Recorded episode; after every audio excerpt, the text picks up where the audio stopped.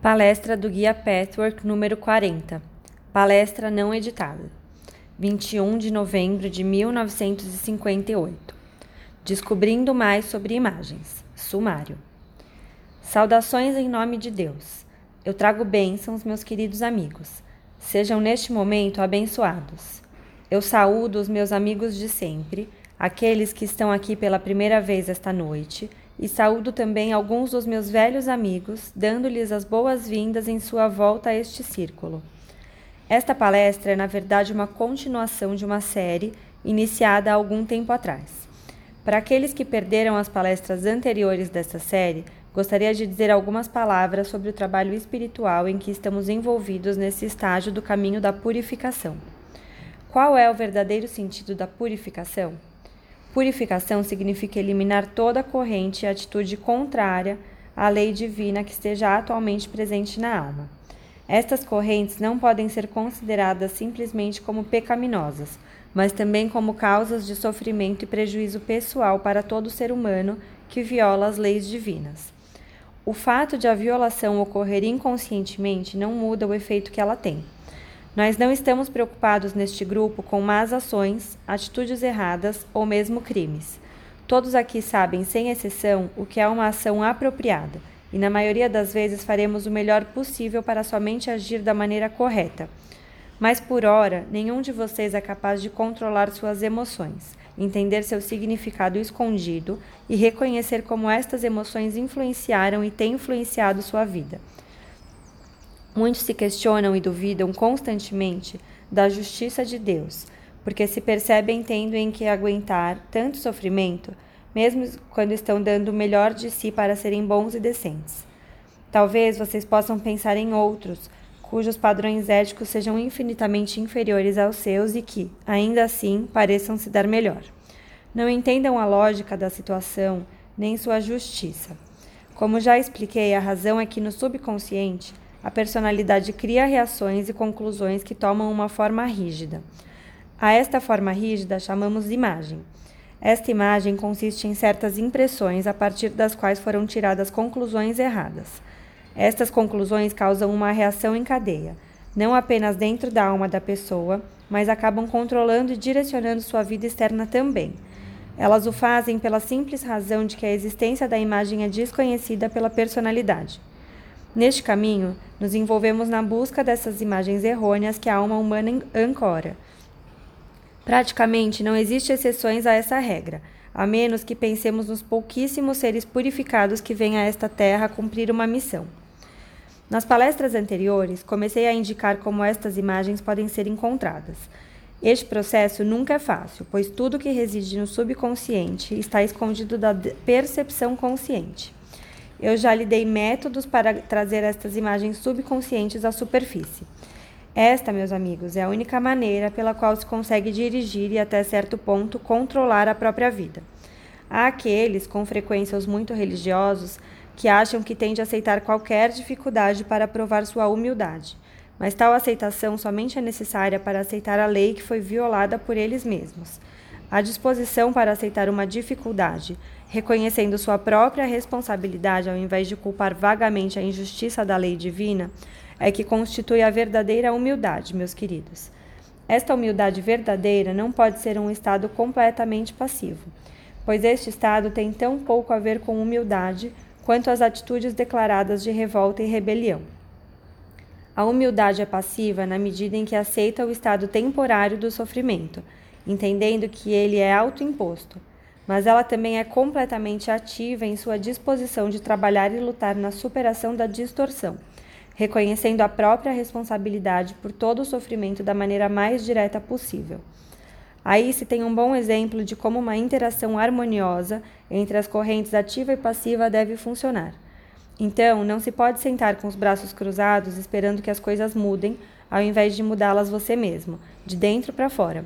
Seja qual for o incidente que ocorra na sua vida, você tem o poder de mudá-lo. Tem o poder de mudar sua vida inteiramente, mas não poderá fazê-lo mudando meramente de forma superficial, tentando somente alterar suas ações. Isso só pode ser feito se você primeiramente buscar as causas internas, as conclusões erradas, enfim, as suas imagens. Antes que se possa mudar qualquer coisa, é preciso entender o que é que, dentro de você, traz todo o sofrimento. Somente então, devagarzinho, gradualmente, será capaz de reeducar suas emoções, dissolver suas imagens e criar formas novas e produtivas em sua alma, formas que correspondem à lei divina. Mas é preciso entender bem que essa responsabilidade maravilhosa não vem sem esforço.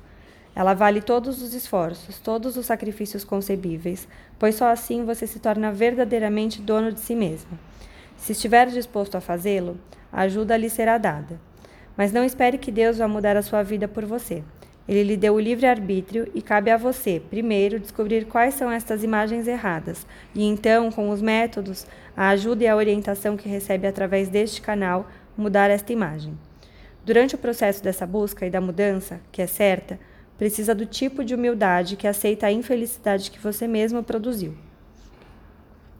Ao mesmo tempo, precisa não sentir raiva ou ficar bravo consigo mesmo por ser ainda imperfeito, para assim poder exercer uma atividade vigorosa direcionada para o canal do autoconhecimento. Você precisa aprender a aceitar, em todos os níveis de suas emoções, que é, está, imperfeito neste momento. Eu tenho dito isso frequentemente, meus amigos. Eu sei que me repito, mas quero deixar claro que, embora todos saibam em suas mentes conscientes que são logicamente falíveis, imperfeitos, suas emoções não sabem. Em suas emoções, como em suas emoções, você quer ser perfeito. E quando descobre uma imperfeição que parece nova, tudo dentro de você se revolta contra este reconhecimento. Um dos muitos sintomas dessa revolta é o sentimento de culpa. Ao se aproximar das suas próprias imagens interiores escondidas, as causas do seu sofrimento, as causas dos mesmos padrões que ao longo da sua vida vêm se repetindo sem parar, tente saber de antemão que vai se deparar com suas concepções errôneas e que, num primeiro momento, elas lhe darão uma sensação desagradável. Recebê-las com sentimento de culpa não lhe levará a lugar nenhum. Perceba que o sentimento de culpa, na realidade, não é nada mais do que uma forma de rejeitar o estado em que se encontra neste momento. Você não está querendo se aceitar como é. Quando ao fazer este trabalho se sentir desconfortável, pergunte a si mesmo: o que estou sentindo? Com frequência, nem mesmo tem consciência do que sua reação emocional é, de que sua reação emocional é um sentimento de culpa. E se tem, não se dá conta do significado real deste sentimento de culpa. Na verdade, ele é frequentemente confundido com humildade e arrependimento. Mas saber disso de antemão e ter essa atitude correta e saudável Fazendo esta análise dos seus sentimentos, vai ajudá-lo muito a encontrar um grande reconhecimento interno. Formule estes sentimentos. Esteja ciente de que a reação desagradável frequentemente ocorre antes mesmo de você estar ciente do que está reconhecendo realmente naquele momento. A formulação dos seus sentimentos em forma de pensamento conciso constitui uma grande e importante parte do trabalho neste caminho, meus amigos. Eu não saberia como ressaltar este aspecto o suficiente. Quando você o fizer, descobrirá que se sente culpado por ter errado. Então pergunte-se de novo: por que me sinto culpado por ser falível, por cometer erros, por ter defeitos? A resposta deve ser invariavelmente: porque eu quero ser mais do que sou, mais perfeito e num nível superior. Alguma coisa em mim não aceita minha própria ignorância ou egoísmo, ou meu desejo de encontrar uma saída fácil. Se você analisar suas próprias reações desta forma, facilitará enormemente as coisas. E agora, mais alguns conselhos sobre o processo de encontrar as imagens e suas conclusões interiores errôneas. A tarefa é difícil. Eu não estou tentando torná-la mais fácil. Você deveria com certeza ficar desconfiado se lhe dissessem que o maior e mais perfeito tesouro pode ser conquistado facilmente e sem esforços. Você teria todas as razões do mundo para duvidar de uma afirmação destas. Mas seus esforços, como muitos dos meus amigos, já descobriram e podem confirmar, serão recompensados. Nunca nada lhe dará tamanho poder, tamanho sentimento de segurança do que ir adiante nesta estrada, pelo menos depois de passados os estágios iniciais. Primeiro, você coletará uma enorme quantidade de informações isoladas sobre suas reações internas. Ao deixar suas emoções virem à superfície e ao formulá-las em palavras concisas, ao invés de colocar estas emoções de lado e escondê-las, descobrirá coisas que nunca havia percebido. Isso frequentemente o surpreenderá. Em alguns casos, todas essas informações podem não fazer sentido durante um tempo. Você não saberá o que fazer com elas. ficará inclinado a dizer: e agora, o que é que eu faço? De que adianta ter descoberto agora que, na realidade, me sinto assim e assado, quando antes pensava que meus motivos fossem diferentes? Não deve desanimar. Pelo contrário, a descoberta dessa informação será extremamente útil, mesmo que no começo ela nada pareça, pareça acrescentar. Você deve continuar a busca e receberá a ajuda necessária. Novamente enfatizo: ninguém é capaz de fazer este trabalho sozinho. Isso é impossível. Mas quem quer que esteja disposto receberá ajuda e maneiras serão encontradas de trazer tal pessoa até outro ser humano deste grupo, onde uma equipe possa ser formada. Se e quando continuar, verá que todas as informações isoladas farão sentido. Encontrará uma reação em cadeia consecutiva, um círculo vicioso dentro de si. Uma reação leva a outra até que o círculo se feche. Quando tiver encontrado vários círculos viciosos internos, terá dado um grande passo à frente. Vagarosamente, mas de forma segura e sólida, começará a entender algumas coisas sobre si mesmo, sobre acontecimentos na sua vida. Mas mesmo isso ainda não é o suficiente. Você apenas descobriu a estrutura mais básica e rudimentar, o plano geral que tornará muito mais fácil ir em frente. Ir em frente, mas o trabalho de preenchimento ainda está por começar. Neste ponto, ainda não conseguirá aprender, apreender em todos os níveis do seu ser o que sua vida e seus conflitos significam e como você os criou. Talvez entenda alguma coisa, mas não tudo.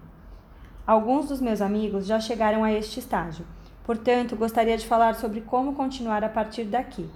Aqueles que estão aqui hoje pela primeira vez ou que não vêm aqui há algum tempo e não acompanharam este trabalho, não conseguirão entender o que eu digo, mas isso não importa, pois alguma coisa talvez os toque e funcione como um eco em suas almas.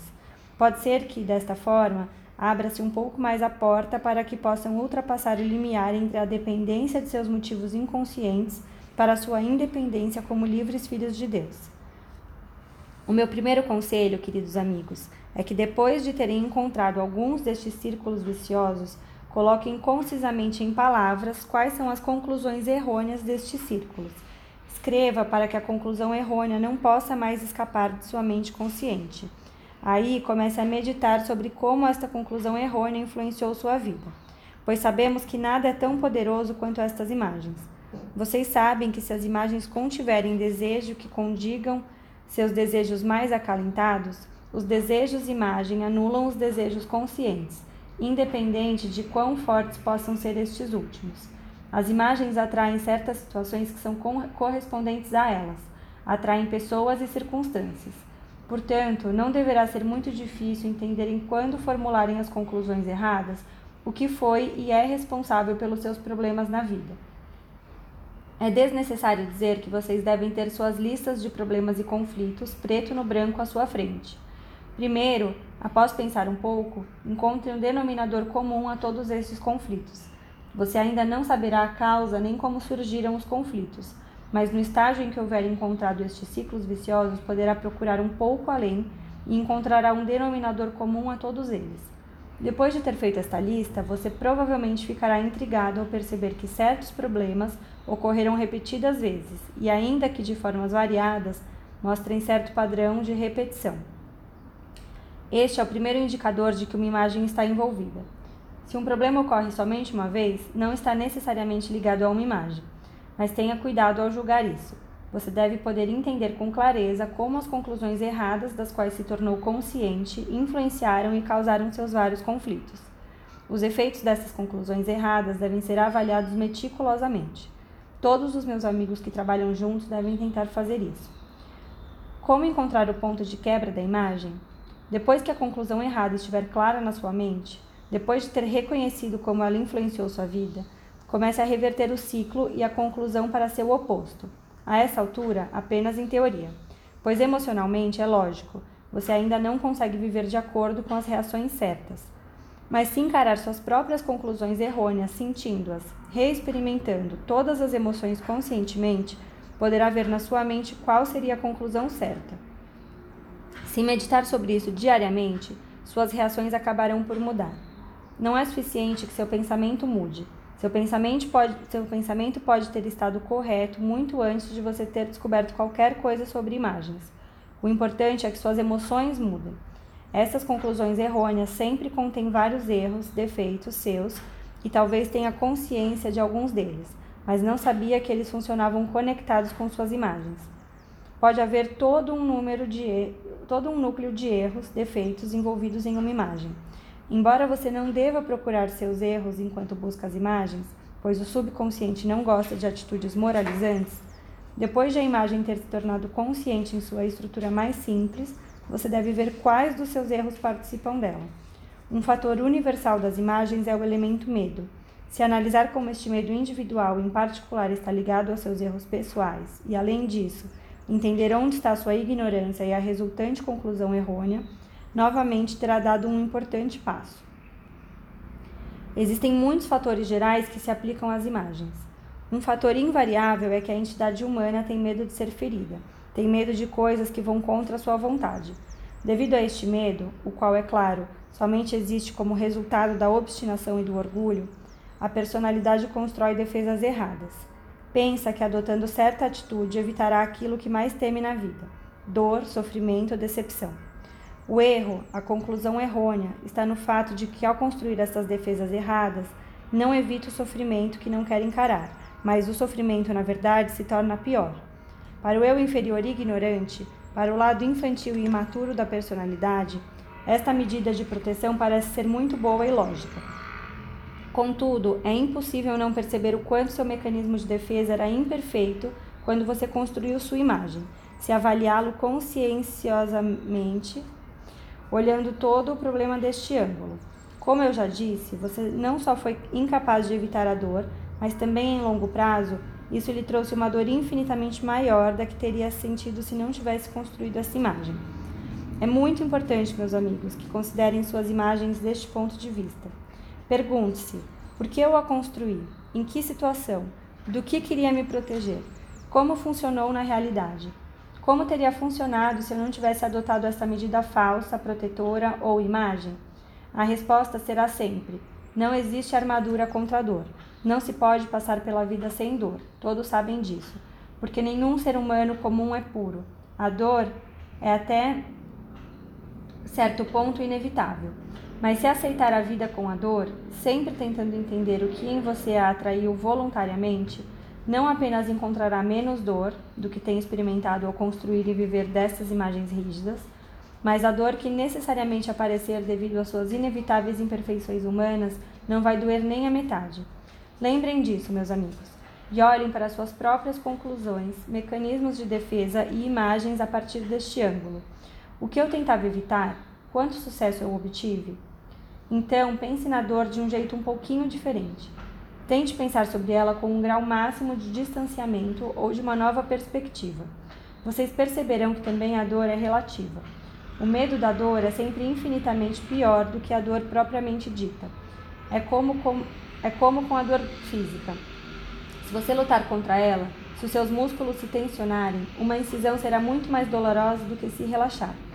Existem pessoas que têm tal controle sobre suas mentes e corpos que podem suportar ferimentos horríveis sem nenhuma dor. Elas aprenderam a aceitar a dor por vir, aceitá-la sem nenhuma revolta, entregando-se a ela. Assim, o grau de relaxamento em que estão é tão alto que aquilo que doeria muitíssimo numa situação corriqueira não dói mais.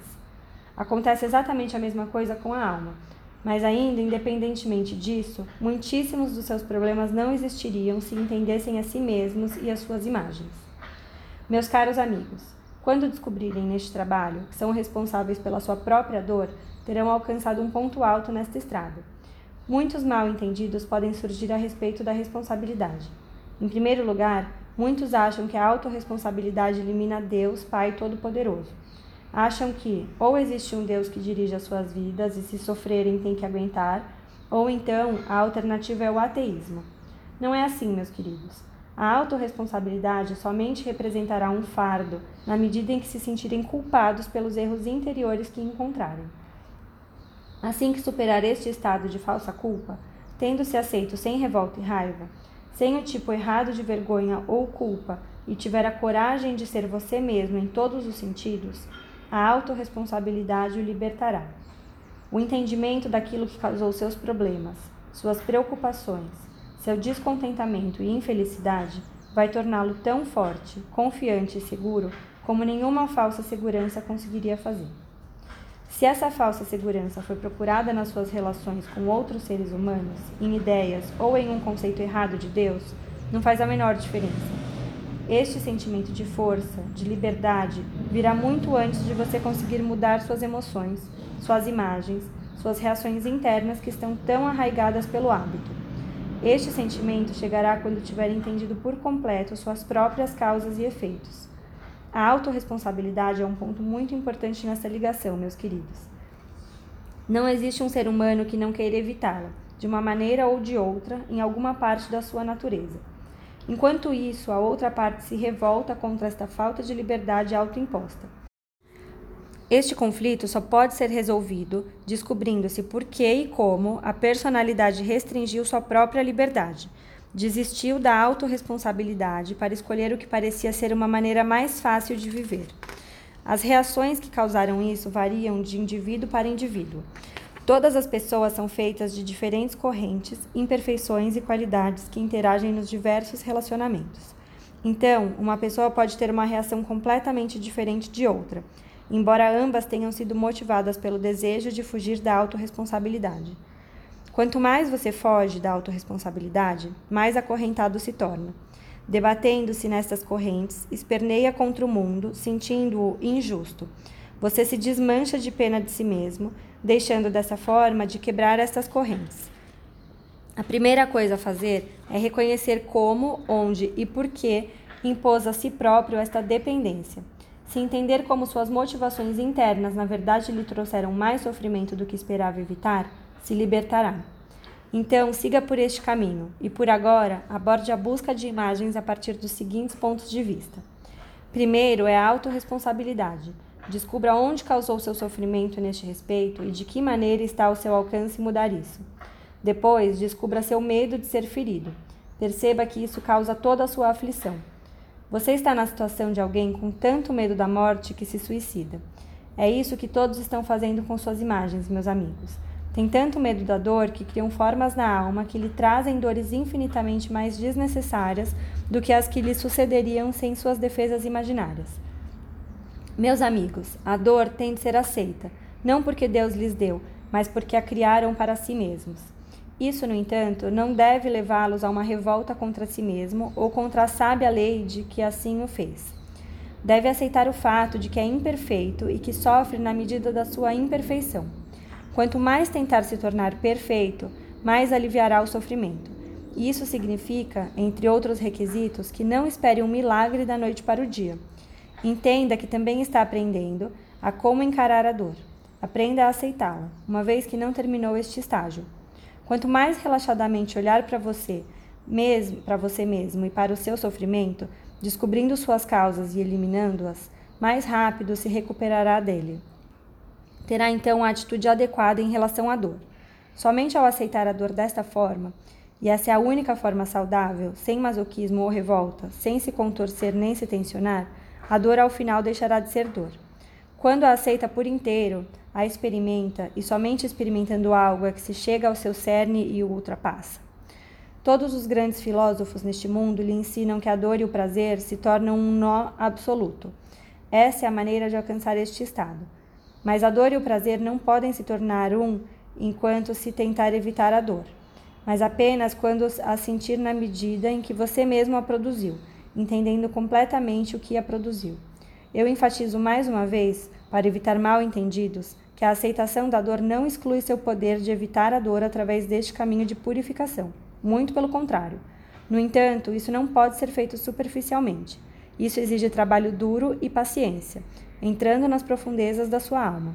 Exige o melhor que possam dar, meus amigos, pois essa é a única forma de receber o melhor da vida. E agora, as suas perguntas, meus queridos amigos. Pergunta: Você disse diversas vezes que a causa da doença está dentro de nós. Estou meditando sobre este assunto e não consigo entender, pensando, por exemplo, em uma anomalia óssea. Resposta: Você tem de distinguir doença kármica de doença não kármica. Isso não se aplica somente à doença física, mas a qualquer outra dificuldade na vida. E dificuldade é sempre uma doença, espiritualmente falando. As técnicas de causa e efeito funcionam da mesma maneira no karma e nos efeitos procedentes da mesma vida. Em ambos os casos, a decisão é sua de eliminar as más origens e causas. Mas há certas dificuldades que não se pode superar nesta vida. Simplesmente tem de suportá-las, o que não significa que não pode eliminar as causas. Isso terá de ser feito agora ou em outro momento de qualquer maneira, mas os efeitos terão de ser suportados.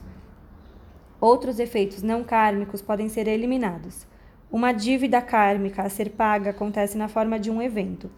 Um efeito que pode ser dissolvido geralmente ocorre constantemente, em um padrão. Isso não significa que as causas não foram iniciadas em vidas anteriores, sendo assim kármicas também, falando tecnicamente. Mas você pode encontrar um ponto de partida nessa vida.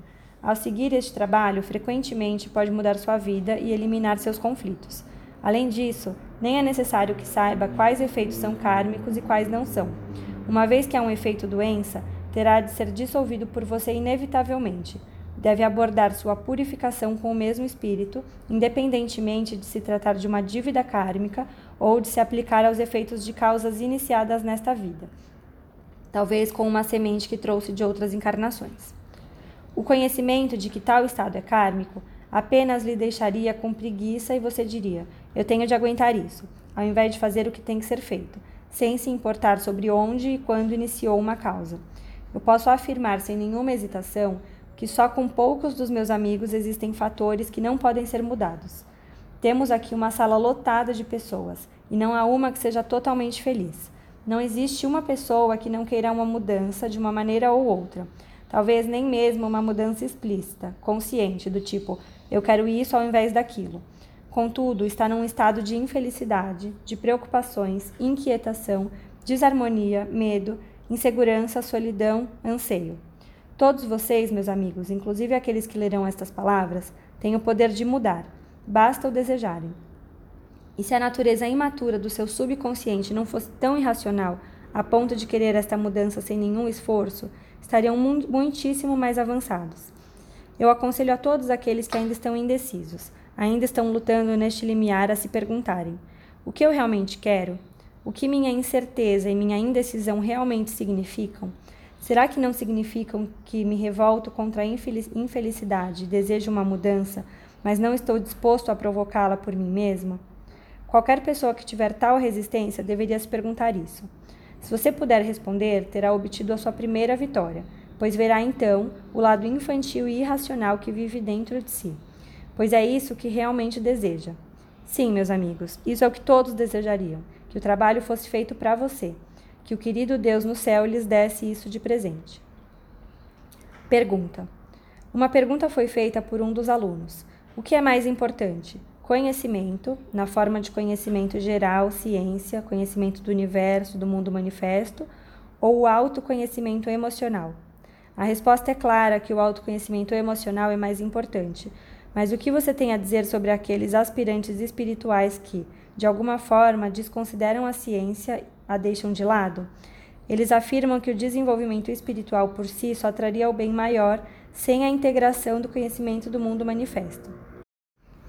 Resposta: Há muitos cujo chamado lhes diz para se concentrarem principalmente em seu desenvolvimento espiritual e cumprem sua tarefa agindo assim. Não pode haver dúvida disso. Certamente, isso é o que há de mais importante para todos os seres humanos. Mas é um erro transferir a tarefa própria a uns para todos os outros ou torná-las regra geral. O desdobramento das forças universais é múltiplo e variado. Nada deve ser restringido, limitado. Muitos têm tarefas diferentes. Um no desdobramento dos talentos artísticos, outro na descoberta científica e assim por diante. A unidade deve, no final, resultar nessa versatilidade da criação. O ideal seria que o cientista, o artista ou qualquer um que esteja contribuindo para a unidade final seguisse seu próprio desenvolvimento espiritual enquanto trabalhasse no seu talento ou tarefa particular. Isso certamente pode ser feito. Seu trabalho cresceria muitas vezes em qualidade e criatividade se fosse combinado com purificação e autodesenvolvimento. No entanto, Existem muitos seres humanos talentosos que ainda não chegaram a este ponto. Podem ter um grande talento em uma direção e acabam contribuindo com isso para o desdobramento das forças espirituais, embora a ligação não seja descoberta de imediato. Indiretamente, o desenvolvimento científico deve levar às mesmas conclusões sobre realidade espiritual que o caminho espiritual, não importando o quanto isso possa ser criticado temporariamente. Portanto, é um erro recomendar a inclinação de um para todos. Assim, um ser humano pode combinar seu desenvolvimento espiritual com a ciência, outro com a arte, um terceiro talvez com a cozinha, outro com a natureza e assim por diante. Em estágios bem mais à frente, todos estes se tornarão um, mas essa unidade nunca será conquistada se, primeiramente, você não for um consigo mesmo. Você tem esta unidade, você tem ouvido com frequência a expressão ser um. Como pode colocar isso em prática? Através deste trabalho de encontrar imagens. Será muito mais fácil entender como não é um neste momento quando descobrir suas imagens. Então verá como seu intelecto, ainda num só sentido, como suas camadas conscientes estão convencidas das suas boas razões por causa das racionalizações que fez para si mesmo. Quando desvelar mais, descobrirá que suas reações e desejos vão numa direção inteiramente diferente. Então você está dividido, não apenas em um, mas em vários sentidos. Se não consegue tornar-se um dentro de si mesmo, e isso só pode ser feito neste trabalho que eu lhes mostro, então, como vai se tornar um em todas as outras manifestações divinas que vêm depois? As primeiras coisas devem vir primeiro. Há agora muitos pensamentos nessa sala. Por que a purificação só seria possível através deste processo? Há muitas pessoas que não sabem nada sobre imagens e ainda assim se desenvolvem. Verdade, meus amigos, mas em última instância sempre voltamos a isso. Não importa qual período da história, qual país, em que parte da Terra você mora não importa quais nomes são escolhidos. Os nomes e designações mudam, mas a ideia sempre permanece a mesma. É descobrir como você desvia no seu subconsciente, ou como foi chamado em outros tempos a submente ou sobremente da sua mente consciente. Quem não aproveitar esta oportunidade maravilhosa agora, não poderá escapar de fazer este trabalho no futuro. A mesma purificação é possível no mundo espiritual, e ao voltar da encarnação após encarnação, com as mesmas imagens, a vida ensina a entidade até que gradualmente sejam dissolvidas. Mas pensem no quanto podem economizar se estiverem dispostos a fazê-lo. Apenas quem entendeu algumas de suas imagens poderá ter a real noção de tudo pelo qual precisaria ter passado para aprender o que tem de aprender e o que poderá aprender nessa busca. Há algum tempo atrás, meus queridos, eu disse que vocês estão sempre muito preocupados em saber sobre suas encarnações passadas. Seria mais útil se meditassem e pensassem sobre a sua próxima. Conhecendo suas imagens e entendendo-as verdadeiramente, podem muito bem imaginar como seriam suas futuras encarnações se não aproveitarem esta grande oportunidade. Pergunta: Pode haver uma pessoa quase sem conhecimento manifesto que ainda assim alcança, alcançasse a esfera mais alta? Resposta: Mas é claro, Erudição não tem nada a ver com autoconhecimento, a não ser que ela esteja a serviço e ajudando o desenvolvimento. Se for um fim em si mesma, não faz nenhum bem no que se refere ao desenvolvimento espiritual. É lógico que uma inteligência natural é necessária para este caminho, mas isto é completamente diferente. A erudição é, às vezes, muito mais um obstáculo do que uma vantagem. A erudição pode servir como um subterfúgio, racionalização, até como uma fuga. Além disso, a erudição não fica em uma mônada. Em outras palavras, ela pode ser descontínua? Certamente. Qualquer coisa que seja superficial é descontínua, efêmera. Somente aquilo que alcança as camadas mais profundas do seu ser permanece. É por isso que é tão importante que você integre suas emoções com seu conhecimento externo superficial. Se este último seguir uma linha ética superior, como geralmente é o caso, esta é a razão de ser deste caminho. Você sabe que quando morre, não apenas o seu corpo físico se desintegra, mas o corpo sutil externo também se desintegra em algum momento posterior. Nada disso constitui a sua verdadeira personalidade. Essas camadas externas são necessárias para cumprir o seu trabalho neste plano terrestre. Portanto, devem servir para trazer à tona a pessoa interna. Os corpos sutis internos permanecem. Estas são as camadas que você alcança quando desvela suas emoções. Uma entidade pode encarnar com certa quantidade de conhecimento. Este ambiente atual pode lhe oferecer mais conhecimento. É uma decisão desta entidade o que fazer com isso. Usá-lo em um nível superficial? Então este conhecimento terminará quando o corpo sutil externo se desintegrar. Mas se usá-lo para integrar o seu eu verdadeiro com este novo conhecimento externo, no propósito de desenvolvimento, então o conhecimento que esta entidade tem o privilégio de absorver neste meio terá servido ao único bom uso, o único uso de valor. Que todos os meus caríssimos irmãos e irmãs humanos aqui reunidos recebam e absorvam esta bênção divina que jorra para vocês. Deixem que ela os fortifique onde precisarem, isso é, sair e se libertar das suas prisões. Disponha-se a fazê-lo e depois vão a Deus. Mas não esperem que Deus o faça por vocês. Ele mostrará a luz do seu amor e ajuda. Corajoso e nobre é aquele que diz sim a esta busca. E que muitos mais dos meus queridos amigos possam dar este primeiro passo e deixar para trás o túnel da escuridão. Que alegres bênçãos de amor os envolvam e penetrem. Estejam em paz, meus queridos, estejam em Deus.